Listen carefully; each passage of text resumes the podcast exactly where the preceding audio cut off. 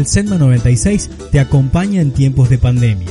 Hola, soy Mirta, directora del SENMA 96. Te queremos recordar que en esta situación de excepcionalidad te acompañamos como escuela Recuerda tomar medidas de seguridad como lavarte las manos con agua y jabón y si no podés que lo hagas con alcohol. Si estornudás, hacelo tapándote con el pliego del codo. Y por favor, no salgas a no ser que sea necesario, porque de esta salimos todos juntos. Y ya llegará el momento que la escuela abra nuevamente sus puertas y nos encontremos en sus aulas.